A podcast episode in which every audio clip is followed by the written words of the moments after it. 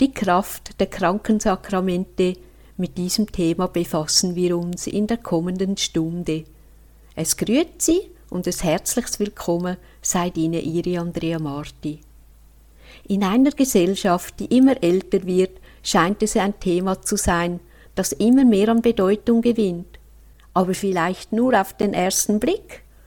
In Zeitschriften und im Internet gibt es massenhafte Berichte über Gesundheit aber es ist nur eine Seite des Menschseins. Wer kümmert sich um die Seelenvorsorge? Wie wichtig es ist, zeigt uns der Glaube.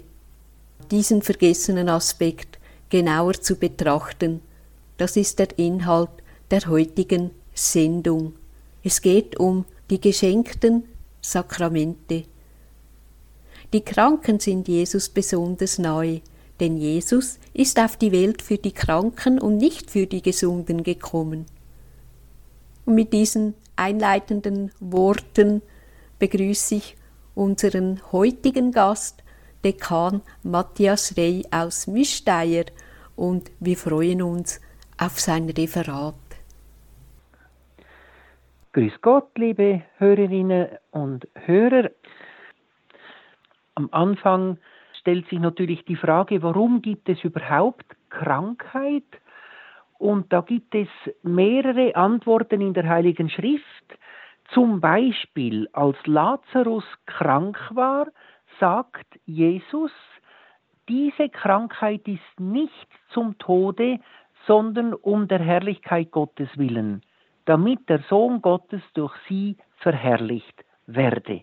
Lazarus ist ja dann sogar gestorben und dann eben wird er von Jesus auferweckt und somit wird äh, Gott verherrlicht. Also das Wirken Jesu zeigt, dass er die Macht Gottes in sich hat. Und dann gibt es zum Beispiel im Alten Testament das ganze Buch Job, wo sogar ausdrücklich gesagt wird, dass Job gerecht war und dass er eben von Krankheit geschlagen wurde, um geprüft zu werden. Das ist auch ein Aspekt, also die Krankheit als Prüfung. Und da denke ich, ist ein wichtiger Aspekt, wenn jemand krank ist, dass wir uns für Gott entscheiden. Also dieses das sind wie Weichenstellungen. Und oftmals kommen Menschen näher zu Gott, wenn sie leiden. Aber es gibt auch das andere, also dass Menschen sich von Gott entfernen, äh, zum Beispiel der heilige Charles de Foucault, der hatte den Glauben verloren, weil Gott ihn eben geprüft hat. Er hat beide Eltern verloren innerhalb eines Jahres als kleiner Bub und dann noch den Großvater und dann hat er sozusagen sich vom Glauben verabschiedet, hat dann aber später wieder zurückgefunden. Aber das gibt es auch, das Aufbegehren gegen Gott bis hin, dass ich sage, äh, Gott kann gar nicht existieren. Warum lässt er das? So sind so diese weichen Stellungen. Bei Job war ja eben, äh, dass Job sich immer für Gott entschieden hat. Also nehmen wir das Gute an, sollen wir dann nicht auch das Böse annehmen. Und diese Gottergebenheit, die wird in der Krankheit herausgefordert. Dann gibt es aber auch eine sehr interessante Stelle, und zwar im Korintherbrief, im ersten Korintherbrief des Apostels Paulus an die Korinther, wo er ausdrücklich einen Zusammenhang herstellt zwischen Sünde und Krankheit und zwar sogar ausdrücklich für den unwürdigen Empfang der Kommunion. Ich lese Ihnen diese spannende Stelle vor, also 1. Korintherbrief, Kapitel 11, Vers 28 und folgende. Jeder prüfe sich aber selbst und esse dann von dem Brot, damit ist eben der Leib Christi gemeint, und trinke aus dem Kelch. Denn wer isst und trinkt, der isst und trinkt sich das Gericht, wenn er den Leib nicht unterscheidet. Also wenn man den Leib Christi nicht unterscheidet von gewöhnlichem Brot. Also wie zum Beispiel bei den Reformierten, da wird ja dieses Brot beim Abendmahl genommen und was übrig bleibt, das kann man sonst noch essen. Also das kann dann der Pfarrer oder die Pfarrerin auch äh, als Fondübrot gebrauchen. Also die glauben nicht an die Realpräsenz, sondern nur an eine Präsenz Christi im Moment, äh, wo man dieses Brot isst. Und darum ist es wirklich äh, nach Korintherbrief gefährlich, wenn man einfach die Reformierten zur Kommunion einlädt, weil sie haben nicht das Verständnis, das wir haben, dass es wirklich der Leib Christi ist. Äh, Paulus schreibt aber, also er isst und trinkt sich das Gericht, wenn er den Leib nicht unterscheidet. Deshalb gibt es unter euch so viele Schwache und Kranke und gar viele sind entschlafen. Also er stellt einen Zusammenhang her zwischen dem unwürdigen oder auch unüberlegten Empfang des Leibes Christi und der Krankheit. Ist übrigens ein wichtiges Argument. Also wenn ich den Reformierten die Kommunion nicht geben möchte, dann ist das nicht gegen sie, sondern für sie. Ich möchte nicht, dass sie sich etwas zuziehen, weil sie eben nicht glauben, was da wirklich geschieht in der heiligen Kommunion. Über all dem steht aber eine Bibelstelle, die wirklich ähm, eine Antwort gibt auf alle Krankheit und Leiden, woher das auch immer kommt, ob eben Krankheit ein Sühneleiden ist oder Krankheit einfach gegeben ist durch das Menschsein, durch unsere Schwäche oder ob sie eine Folge der Sünde ist, was auch sein kann. Das kann sein, muss aber nicht. Und über all dem steht das, was Paulus an die Römer schreibt, und zwar äh, Römerbrief Kapitel 8, Vers 18. Und das mögen sich wirklich alle gut einprägen, besonders jene, die am Leiden sind. Also das muss nicht nur Krankheit sein, das können auch Ungerechtigkeiten sein oder Depressionen oder was auch immer. Er schreibt, ich bin überzeugt, dass die Leiden der gegenwärtigen Zeit nichts bedeuten im Vergleich zu der Herrlichkeit, die an uns offenbar werden soll. Ein eindrücklicher Vers. Das äh, hatte mir eine junge Frau gesagt im Rollstuhl, als ich Theologiestudent war in Rom. Wahrscheinlich lebt sie inzwischen nicht mehr. Und sie hat mir das mit leuchtenden Augen gesagt. Also diese junge Frau, die, die voll des Lebens war, aber an den Rollstuhl gebunden. Ich bin überzeugt, dass die Leiden der gegenwärtigen Zeit nichts bedeuten im Vergleich zu der Herrlichkeit, die an uns offenbar werden soll. Das ist also der Sinn des Leidens. Also Jesus hat uns am Kreuz erlöst. Jesus hat ohne dass er eine Sünde begangen hat, alle möglichen Leiden auf sich genommen. Also gerade das Leiden Jesu ist auch ein lebendiges Beispiel dafür, dass das Leiden nicht unbedingt eine Folge der Sünde sein muss. Bei Jesus war es ganz klar eine Sühne. Das heißt, er hat gelitten wegen der Sünden der anderen und hat das für die Menschen, die sündigen oder gesündigt haben, aufgeopfert. Bei all dem ist aber immer klar, dass wenn wir krank sind, dürfen wir auch auf Heilung hoffen. Es gibt übrigens ein sehr interessantes Buch von einem Onkologen, er ist inzwischen pensioniert, lebt in Luzern, Dr. Professor Helmut Renner. Dieses Büchlein kann man übrigens gratis bei ihm bestellen. Man findet ihn im Internet Helmut Renner mit dem Titel Vergebung.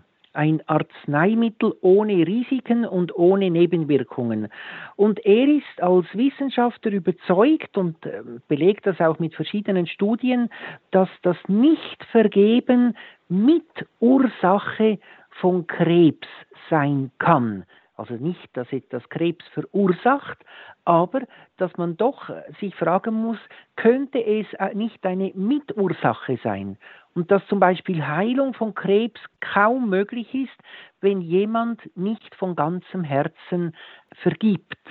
Also wenn jemand irgendwelchen Groll, irgendwelche Bitterkeit in sich trägt, dann kann das eine Mitursache sein, wenn dann schon irgendwelche Voraussetzungen, zum Beispiel erblicher Art, da sind für den Krebs, dass das dann den Krebs auslösen kann oder mit verursachen kann und dass dann eine Heilung von diesem Krebs erleichtert wird, wenn eben dieser Mensch allen, die ihm Böses angetan haben, von ganzem Herzen vergibt.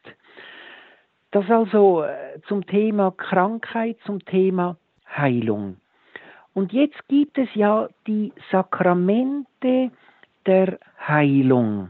Wir kennen ja, ich möchte es kurz im Sinne einer Repetition darlegen, die sieben Sakramente. Drei Sakramente sind Sakramente, die eigentlich jeder Christ empfangen soll, um vollständig Christ zu sein.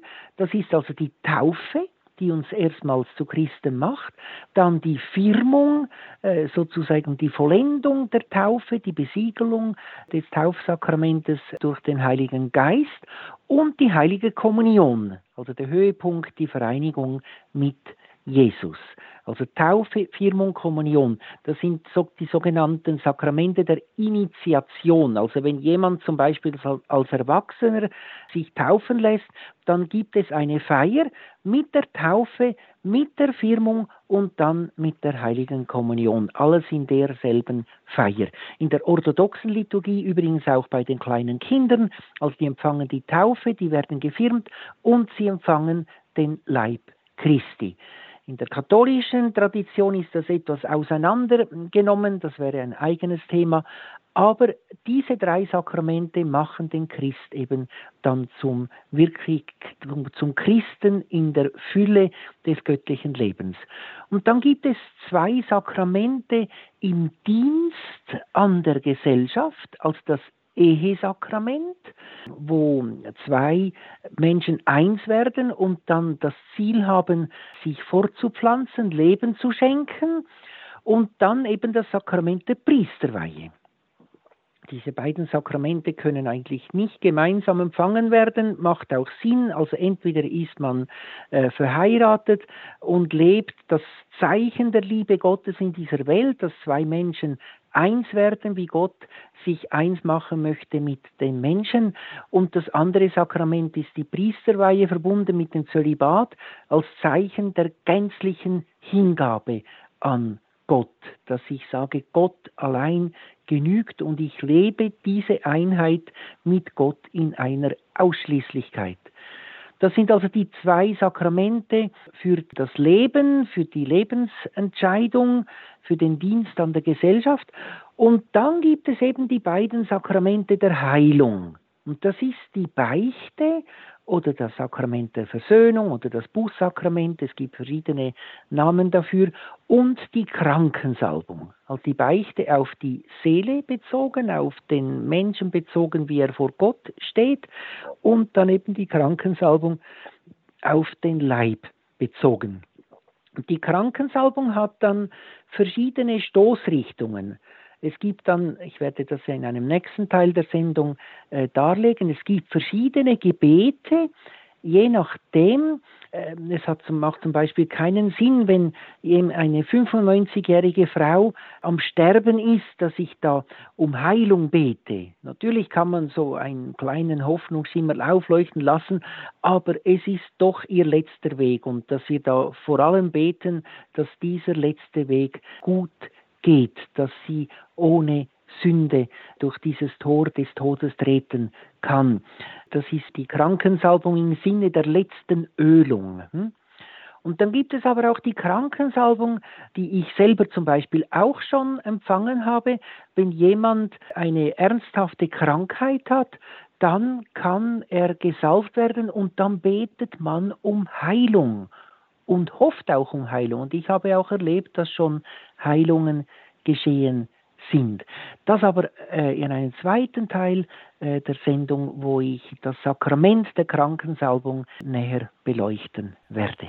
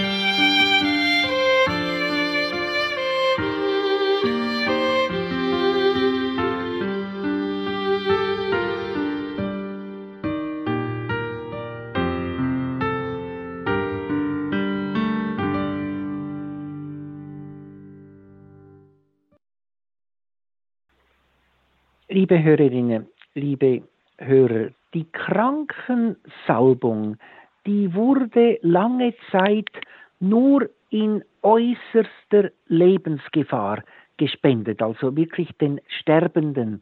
Und das Zweite Vatikanische Konzil hat ja versucht, verschiedene Dinge in der Kirche wieder in ihren Ursprung zurückzuführen. Also wirklich eine Reformation der Kirche, also dass die Kirche neu formiert wird und zwar wieder in die ursprüngliche Form gebracht wird. Also nicht eine Reformation im Sinne der Anpassung an die Welt, sondern eine Reform im Sinne äh, der Angleichung an das, was ursprünglich die Christen gelebt haben. Und so heißt es im, äh, in diesem wesentlichen Dokument Sacrosanctum Concilium, also über die Liturgie, Nummer 73, da heißt es, die letzte Ölung, und das ist in Anführungszeichen gesetzt, extrema unctio, die letzte Ölung, die auch, und zwar besser, heißt es da, Krankensalbung genannt werden kann, ist nicht nur das Sakrament derer, die sich in äußerster Lebensgefahr befinden. Daher ist der rechte Augenblick für ihren Empfang sicher schon gegeben, wenn der Gläubige beginnt, wegen Krankheit oder Altersschwäche in Lebensgefahr zu geraten.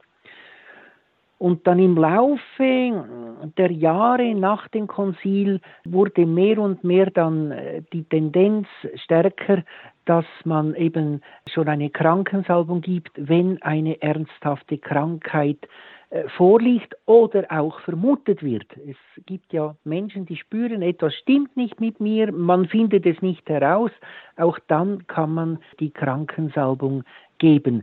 Was nicht äh, wirklich der Lehre der Kirche entspricht, ist, wenn man einfach reihenweise, zum Beispiel in einem Altersheim einfach reihenweise äh, einmal im Jahr allen die Krankensalbung gibt. Also die Krankensalbung sollen wirklich nur die empfangen, die sich schlecht fühlen und ähm, sie soll nicht mehrmals gespendet werden für den gleichen Krankheitszustand. Also wenn ich jemandem die Krankensalbung gebe, weil er zum Beispiel altersschwach ist, dann gebe ich die und dann ist sozusagen diese Altersschwäche gesalbt. Sie ist Gott geweiht. Es kann sein, dass es dann eine Besserung gibt und er von neuem in eine Schwäche fällt, dann kann ich die Krankensalbung wiedergeben für diese neue Situation. Oder dass der Altersschwache dann wirklich in den Todeskampf hineinkommt, dann ist es auch angezeigt, wieder neu zu salben. Oder zum Beispiel, wenn jemand krank ist und eine Operation bevorsteht, kann man die Krankensalbung geben vor der Operation und nach der Operation, weil ja der Zustand dieses Menschen dann ein anderer ist mit anderen Gefahren, Risiken. Der Körper ist anders äh, nach der Operation, dann geht es ja um die Heilung, während vor der Operation ist äh, ja der Zustand, dass es eigentlich wirklich bergab gehen würde, wenn er nicht operiert würde. Jetzt gibt es bei der Krankensalbung mal die Einleitung. Und da ist eine Form, ist äh, das Zitat aus dem Jakobusbrief. Der Apostel Jakobus schreibt in seinem Brief Kapitel 5, Vers 14 folgendes, ist einer von euch krank, dann rufe er die Ältesten der Gemeinde zu sich. Sie sollen über ihn beten und ihn im Namen des Herrn mit Öl salben. Das Gebet aus dem Glauben wird den Kranken retten und der Herr wird ihn aufrichten und wenn er Sünden begangen hat, werden sie ihm vergeben. Also hier ganz eindeutig die Ausrichtung der Krankensalbung auf Heilung. Also nicht einfach ein Sakrament für den Sterbensweg, sondern ein Sakrament für Kranke, die, die man heilen möchte. Also die Ältesten, da sind die Priester gemeint, also Präpysteroi, das äh, griechische Wort kann so und anders übersetzt werden, und dass sie den Kranken mit Öl salben. Wir lesen auch beim Markus Evangelium, als die Jünger von Jesus ausgesandt wurden, zwei und zwei, dann heißt es bei Markus Kapitel 6, Vers 13, Darauf zogen sie aus und predigten, dass man umkehren solle. Jetzt kommt dieser Vers 13. Dabei trieben sie viele Dämonen aus und salbten viele Kranke mit Öl und heilten sie eine ganz, ganz wichtige Stelle im Markus Evangelium, wo bezeugt wird, also dass die Apostel selber die Kranken mit Öl gesalbt haben und geheilt haben. Das also das biblische Fundament der Krankensalbung und dann wird das in der Liturgie dann aufgenommen. Also bei der Liturgie wird zuerst ein Bibeltext vorgelesen, und dann wird ein Gebet gesprochen über das Öl. Das Öl wird ja in der Regel vom Bischof geweiht, also die, die Chrisam-Messe, die am Hohen Donnerstag am Morgen in den Kathedralen stattfindet. Leider äh, verschieben das etliche Bischöfe auf Montag. Äh, aber eigentlich gehört das auf den Donnerstag, weil es ist äh, dort die Feier der Einsetzung des Priestertums. Und dann wird das Öl für die Kranken vom Bischof feierlich geweiht. Aber im Notfall, wenn kein solches Öl vorhanden ist, kann auch der Priester das Öl weihen, Olivenöl, ähm, das dann gesegnet wird. Wenn das Öl schon geweiht ist, ist ein kleines Gebet des Lobpreises für dieses geweihte Öl. Und dann legt, also der Priester legt ja noch die Hände auf den Kranken, also vor der Salbung, und dann folgt die eigentliche Salbung mit den Worten, da wird ein, ein, Kreuz mit dem Öl auf die Stirn gezeichnet, durch diese heilige Salbung helfe dir der Herr in seinem reichen Erbarmen, er stehe dir bei mit der Kraft des Heiligen Geistes. Der Gläubige sagt dann Amen. Und dann folgt die Salbung der Hände. Der Herr, der dich von Sünden befreit, rette dich in seiner Gnade, richte er dich auf. Hier also auch die Antönung des ursprünglichen Sinnes der Krankensalbung als ein Gebet um Heilung.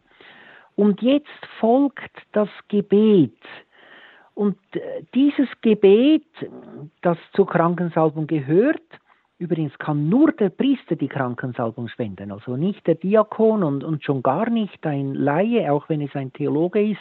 Also die Krankensalbung ist ja mit Sündenvergebung verbunden und das kann nur der Priester spenden. natürlich auch der Bischof, ist klar. Aber äh, also es braucht die Priesterweihe, um die Krankensalbung zu spenden. Eine Nebenbemerkung, es gibt da leider viele Laientheologen, die in verwirrender Art und Weise wirken. Natürlich darf jeder einen Kranken mit Öl salben. Also das können Sie auch als Laie. Da gibt es ja sogar verschiedene Öle, zum Beispiel äh, das Öl des, des heiligen Scharbel ein spezielles Öl, speziell äh, gesegnet und dieses Öl, das kann jeder gebrauchen, das kann man sich auch selber, kann man da ein Kreuz äh, zeichnen auf eine Stelle, die weh tut oder auf die Stirne oder weiß ich was. Was aber dann nicht geht, ist, dass jemand eine Krankensalbung vortäuscht. Also, dass er sagt, äh, ja, jetzt, jetzt machen wir eine Salbung, vielleicht nicht sagt Krankensalbung, aber es wird dann als Krankensalbung protokolliert. Das war schon vor über 30 Jahren so im Kantonsspital Luzern. Da gab es diese Abkürzung KS und die konnte gedeutet werden als Krankensalbung oder Krankensegnung also äußerst fahrlässig, weil das ist wie wenn man äh, in der Medizin ein, ein homöopathisches Mittel mit der gleichen Abkürzung eintragen würde wie irgendein scharfes Medikament aus der chemischen Industrie. Also das, das, das geht nicht. Also die Krankensalbung ist ein Sakrament und die Krankensegnung ist ein Gebet, eine Segnung, die jeder geben kann. Also da muss man auch nicht Theologe sein, um das zu geben, aber es ist nicht ein Sakrament. Das nur so Klammerbemerkung. Also, nach der Krankensalbung kommt also dieses Gebet durch den Priester verrichtet. Eine Variante, es gibt verschiedene. Wir bitten dich, Herr, unser Erlöser, durch die Kraft des Heiligen Geistes hilft dieser Kranken oder diesem Kranken in seiner Schwachheit, heile seine Wunden, verzeih ihm die Sünden, nimm von ihm alle geistigen und körperlichen Schmerzen, in deinem Erbarmen richte ihn auf und mache ihn gesund an Leib und Seele, damit er sich wiederum seinen Aufgaben widmen kann, der du lebst und herrschest in alle Ewigkeit. Dieses Gebet verrichte ich vor allem bei Kranken, bei denen Hoffnung auf Heilung besteht oder auch bei jungen Kranken, wo man sieht, eigentlich hätten sie noch Aufgaben in diesem leben. Ich habe zum Beispiel schon erlebt, das war meine ehemalige Haushälterin, inzwischen ist sie verstorben, aber damals war sie am Anfang ihres Wirkens bei mir, die lag mit Leberkrämpfen im Petersdom auf dem Boden, wirklich, äh, also ganz elendiglich. Und dann habe ich ihr die Krankensalben gegeben und habe eben auch äh, gebetet, mache sie gesund an Leib und Seele, damit sie sich wiederum ihren Aufgaben widmen kann. Und diese Frau stand dann zwei Minuten später quickfidel wieder da, als ob niemals etwas geschehen wäre. Also solche Sachen gibt es. Ich äh, habe schon erfahren, dass es eigentlich mehr vom Glauben dessen abhängt, der die Salbung empfängt, als von mir als Priester. Also äh, ich erlebe ja alles und, und äh, ich habe wieder den Eindruck, der, der, es ist ganz wesentlich der Glaube des Empfängers. Dann gibt es ein zweites Gebet, wo auch die Heilung im Vordergrund steht. Also steht dem Priester frei, äh, die Gebete auszuwählen, je nach Situation. Herr Jesus Christus, du hast unsere gebrechliche Natur angenommen, um die Menschen zu erlösen und die Kranken zu heilen. Blicke gnädig auf deinen Diener, der krank da niederliegt und Heilung erhofft für Leib und Seele. In deinem Namen haben wir ihn mit dem heiligen Öl gesalbt. Tröste ihn durch deine Gegenwart und stelle ihn wieder her durch deine Macht. Gib, dass er alle Anfechtung überwinde und sich zu neuer Kraft erhebe. Es kann dann noch angefügt werden, du lässt ihn teilnehmen an deinem Leiden, erfülle ihn mit der Hoffnung, dass auch aus seinen Schmerzen Heil erwächst der du lebst und herrschest in alle Ewigkeit. Dieses Gebet mache ich vor allem, wenn Menschen wirklich da niederliegen und leiden und äh, vielleicht auch den Sinn dieses Leidens nicht sehen wollen oder nicht sehen können.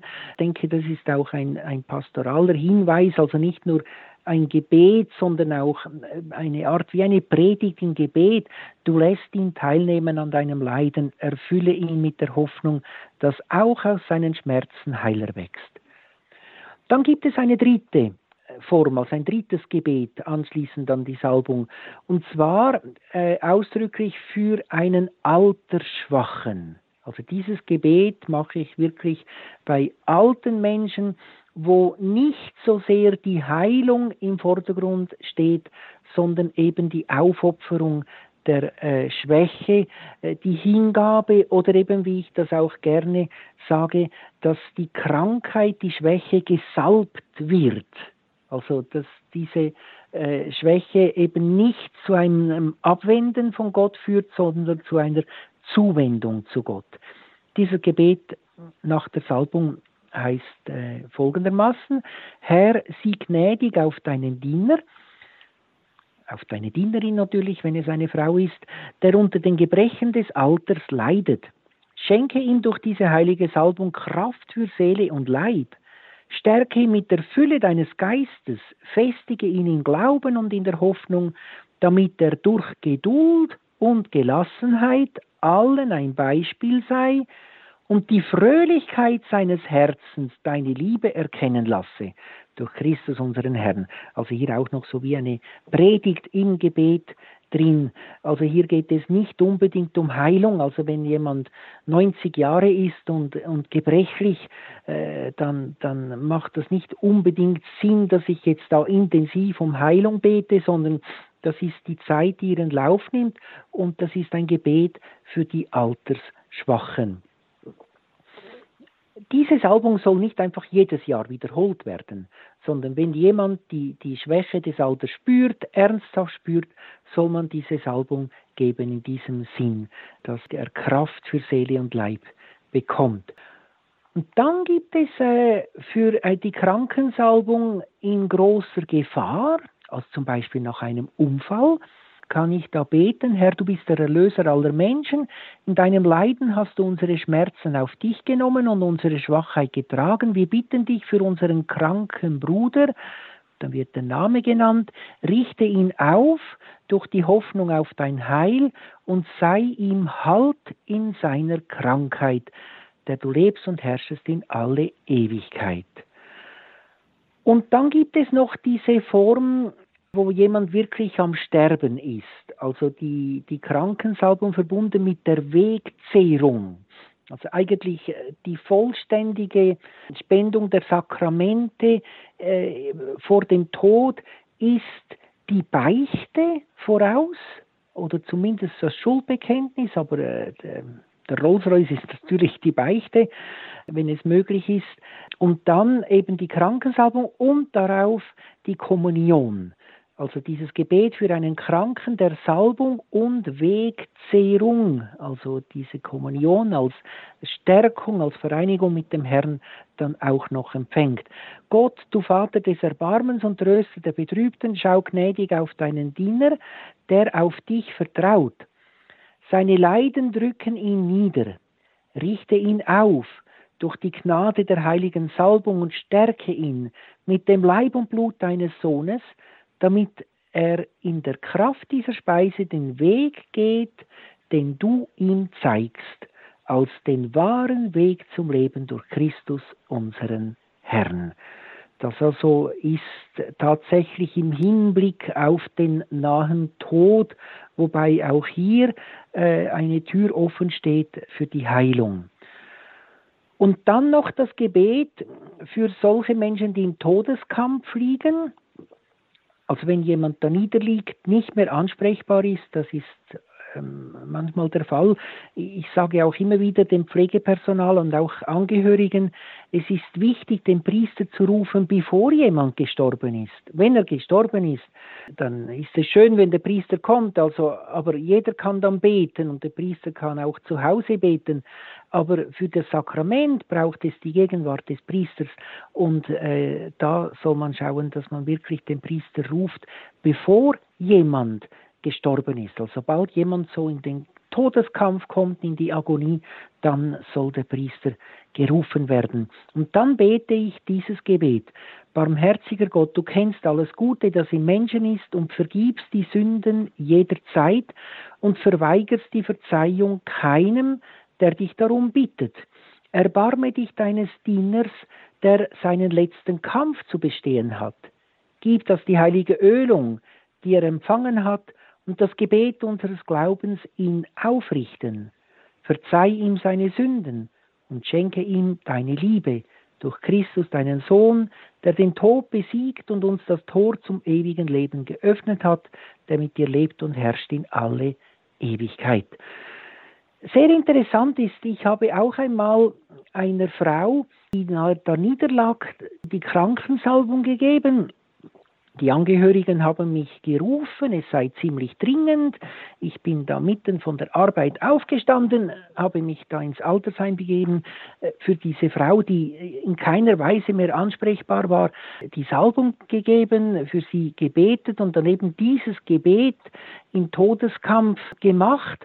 Und interessant ist, am anderen Morgen saß diese Frau am Frühstückstisch und ich war dann noch so ein wenig unwillig und habe gedacht, jetzt, jetzt hatte alles so Eile, dabei äh, geht es der ja gar nicht so schlecht. Und dann hat damals dann meine Haushälterin gesagt, ja, du hast dir ja die Krankensalbung gegeben. Also ich habe eigentlich gar nicht wirklich wahrgenommen, dass die durch diese Salbung geheilt wurde. Also solche Dinge können auch geschehen, dass man meint, dass die Stunde gekommen sei, aber die Stunde eben trotzdem noch nicht gekommen ist. Diese Frau hat dann noch etwa zwei Jahre gelebt und ist dann gestorben. Aber eben die Krankensalbung kann immer auch Heilung bewirken. Und der Priester kann ne, je nach Situation den Schwerpunkt mehr auf die Heilung setzen oder mehr auf äh, das Aufrichten innerhalb des Todeskampfes. Und dann wird die Salbung dann noch abgeschlossen, die ganze Feier äh, mit dem Vater Unser und dem Segen. Das ist so die Spendung der Krankensalbung, wie sie heute in der Kirche üblich ist. Ich möchte dann noch in einem letzten Teil der Sendung noch einige Empfehlungen geben für den Empfang des Sakramentes der Krankensalbung.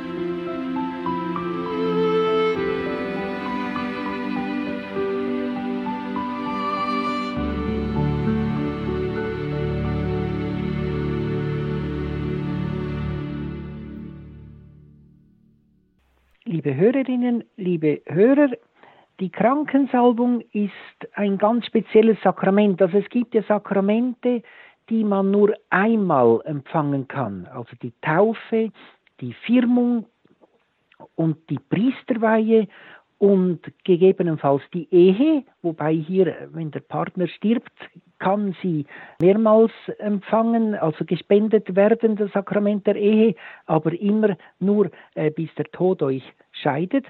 Und dann äh, gibt es eben das Sakrament der Krankensalbung, äh, das ist etwas speziell. Also es ist nicht gesagt, dass wir das häufig empfangen sollen, wie zum Beispiel die Beichte und die Kommunion. Dort wird ja wirklich empfohlen, diese Sakramente häufig zu empfangen. Die Beichte jeden Monat oder vielleicht sogar jede Woche. Da gibt es keine Grenze nach unten. Die Kommunion täglich. Hm? Ähm, aber die Krankensalbung, die ist doch irgendwie begrenzt. Das heißt, für denselben Zustand von Alter oder Krankheit kann sie nur einmal empfangen werden. Es macht keinen Sinn, die mehrmals äh, zu empfangen. Also wenn ich ernsthaft krank bin oder mich krank fühle, dann kann ich für diese Krankheit, für diesen Zustand den Priester rufen und die Krankensalbung empfangen. Der Priester äh, ähm, äh, macht dann die Einleitung, legt die Hände auf und salbt dann die Stirn und die Hände und macht das Gebet der Krankensalbung. Wenn dann diese Krankheit geheilt wird und wieder eine neue Krankheit kommt, dann kann die Krankensalbung für diese neue Krankheit wieder empfangen werden. Oder wenn die Krankheit nicht geheilt wird und der Zustand sich merklich verschlechtert, also dass wirklich ein neuer Zustand dieser Person kommt. Also angenommen zum Beispiel jemand hat Parkinson, ist eine ernsthafte Krankheit. Sobald äh, das festgestellt wird, kann oder soll sogar die Krankensalbung gespendet werden, auch wenn dieser Mensch eigentlich noch normal herumgeht und seinen Arbeiten nachgeht. Diese Krankheit ist dann sozusagen dem Herrn geweiht, sie ist gesalbt. Es kann sein, dass eine Heilung eintrifft oder eine Linderung, eine Besserung. Äh, ähm, jetzt aber, wenn diese Krankheit dann sich äh, verschlechtert und der Kranke in einen neuen Zustand kommt, zum Beispiel bettlägerig wird, also nicht mehr herumgehen kann, dann kann die Krankensalbung nochmals gespendet werden für diesen neuen Zustand. Dasselbe gilt auch, äh, wenn man Krankensalbung gibt im Sinne, weil jemand altersschwach ist, also nicht unbedingt krank, aber einfach die Gebrechen des Alters mehr und mehr spürt, dann ist es angesagt, eine Salbung zu spenden, auch wenn dieser Mensch durchaus noch seinen alltäglichen Tätigkeiten nachgehen kann. Aber dann ist dieses Alter ist dann gesalbt. Also es macht dann keinen Sinn, dass man äh, ein, ein Jahr später, nur weil Krankensonntag ist, nochmals die Salbung gibt. Man wiederholt die Salbung, wenn dann der Zustand sich wesentlich ändert. Also wenn diese Gebrechlichkeit in die Bettlägerigkeit hineinführt, wenn diese Gebrechlichkeit plötzlich große Schmerzen verursacht, dann ist ein neuer Zustand dieser Krankheit und dann kann die Salbung äh, nochmals gespendet werden. Also die Krankensalbung ist sozusagen ein Sakrament der Heilung je nach Situation und soll nicht einfach gewohnheitsmäßig ähm, wiederholt werden. Aber das ist jetzt eine persönliche Meinung von mir, man soll mit diesem Sakrament großzügig sein, also lieber einmal zu viel als einmal zu wenig. Aber eben nicht einfach jedes Jahr. Das, das ist ganz sicher falsch, also was in verschiedenen Pfarreien gemacht wird. Man kann einen Gottesdienst anbieten, wo man sagt, dass jeder, der sich krank fühlt, sollte in die vorderste Reihe kommen oder soll dann nach vorne kommen, wenn es möglich ist, und dann so die Krankensalbung spenden, aber nicht der ganzen Gottesdienstgemeinde. Hm? Das, äh, das macht eigentlich keinen Sinn. Also es ist wirklich ein Krankensakrament und nicht ein Sakrament für die Gesunden was ich wirklich noch ans Herz legen möchte, wenn Sie jemanden kennen, der schwer krank ist, empfehlen Sie diese Krankensalbung. Also nicht erst, wenn er auf dem Sterbebett liegt, sondern äh, wenn jemand sagt, ich habe Krebs, dann ist das ein Grund für eine Krankensalbung. Oder auch eine schwere Grippe äh, das kann ja auch zum Tod führen. Also äh, nicht nur Corona, sondern auch die normale Grippe, die kann durchaus ernsthaft und gefährlich sein. Und dann kann man den Priester rufen, der dann die Krankensalbung spenden soll. Und äh, so wirklich diese Empfehlung, wenn Sie sich selber ernsthaft krank fühlen oder wenn Sie um einen Kranken wissen, rufen Sie einen Priester und äh, zögern Sie nicht. Die Not der Priester heute ist, dass sie als Priester nicht gebraucht werden. Das ist die Not der Priester.